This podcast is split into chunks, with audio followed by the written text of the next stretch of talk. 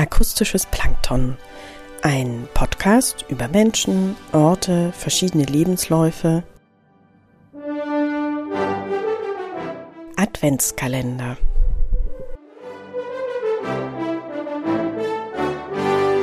Vierundzwanzig neue und alte Briefe aus den vergangenen Jahren, fiktiv, biografisch, an 24 Schriftstellerinnen, geschrieben und gelesen von Theresa Art. 7. Dezember. Der heutige Brief richtet sich an die britische Kinderbuchautorin Enid Blyton. Von vielen Kindern geliebt, war wohl das Verhältnis zu ihren eigenen etwas schwierig. Dear Enid Blyton, es gibt auch einige bewegte Bilder von Ihnen, wenn man danach sucht. Und auch eine Autobiografie sowie eine Biografie. Ich glaube, als Kind wäre ich nicht ganz glücklich gewesen, zu erfahren, was da für eine Autorin schreibt. Doch zunächst wird Enid Blyton 1897 in Südlondon geboren. Später zieht die Familie aufs Land nach Kent.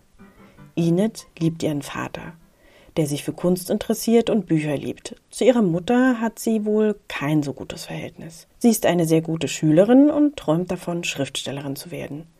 So hält sie es zumindest in ihren Erinnerungen fest. Ein wenig erfolglos sendet sie anfänglich erste Gedichte und Geschichten an Zeitschriften und Verlage. Doch bis auf ein Gedicht wird erst einmal nichts von ihr gedruckt. Ihre Mutter befürwortet die Schreibversuche ihrer Tochter nicht. Doch es herrscht nicht nur Disharmonie zwischen Enid und ihrer Mutter, sondern auch zwischen ihrem Vater und ihrer Mutter. Die Streitereien führen zur Trennung unter der die junge Enid sehr leidet. Nach der Schule entscheidet sie sich zunächst für eine Ausbildung als Lehrerin, denn sie möchte die Kinder, für die sie schreiben möchte, erst einmal kennenlernen. Sie will keine belehrenden Bücher schreiben. Nach ihrer Ausbildung schreibt sie für The Teacher's World, die Unterrichtsmaterialien zur Verfügung stellt. Dann beginnt sie kurze Erzählungen und andere Texte zu verfassen und veröffentlicht in ihrem eigenen Magazin Sunny Stories. Hier entsteht eine enge Beziehung zu ihren jungen LeserInnen.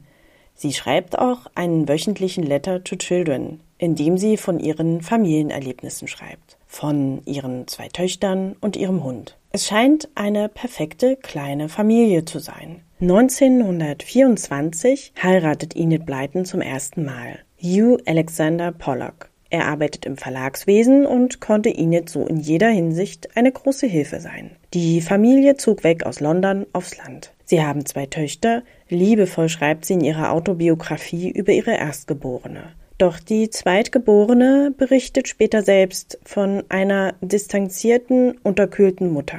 Damals kann sich wohl keiner der jungen LeserInnen vorstellen, dass Enid Blyton eine distanzierte Mutter sein kann. Ihr Lesepublikum erfährt auch nichts davon. Blyton präsentiert sich auf ihre Art und Weise und schreibt ohne Unterlass. Zahlreiche spannende Abenteuerbücher sowie Internatsgeschichten. Die Kinder lieben ihre Serien und warten immer sehnsüchtig auf das Erscheinen des neuesten Bandes. Zu Blytons bekanntester Reihe zählen The Famous Fives, also die fünf Freunde. Zwischen 1942 und 1966 erscheinen die 20 Bände. In Deutschland erst nach dem Zweiten Weltkrieg in hoher Auflage. Es sind Abenteuerbücher mit viel Spannung. Es sind mutige Freunde, die während ihrer Erlebnisse auf sich allein gestellt sind und sie agieren meist überlegt. Es können sich gleichermaßen Jungen und Mädchen mit den Helden der Bücher identifizieren. Die meisten Bücher von Enid Blyton spielen im England der 1950er und 60er Jahre. Ihr Ruf bei ihren Lesern gründet sich vor allem in der direkten Kommunikation. Dies war ein wesentliches Element der Schaffung einer Gemeinschaft von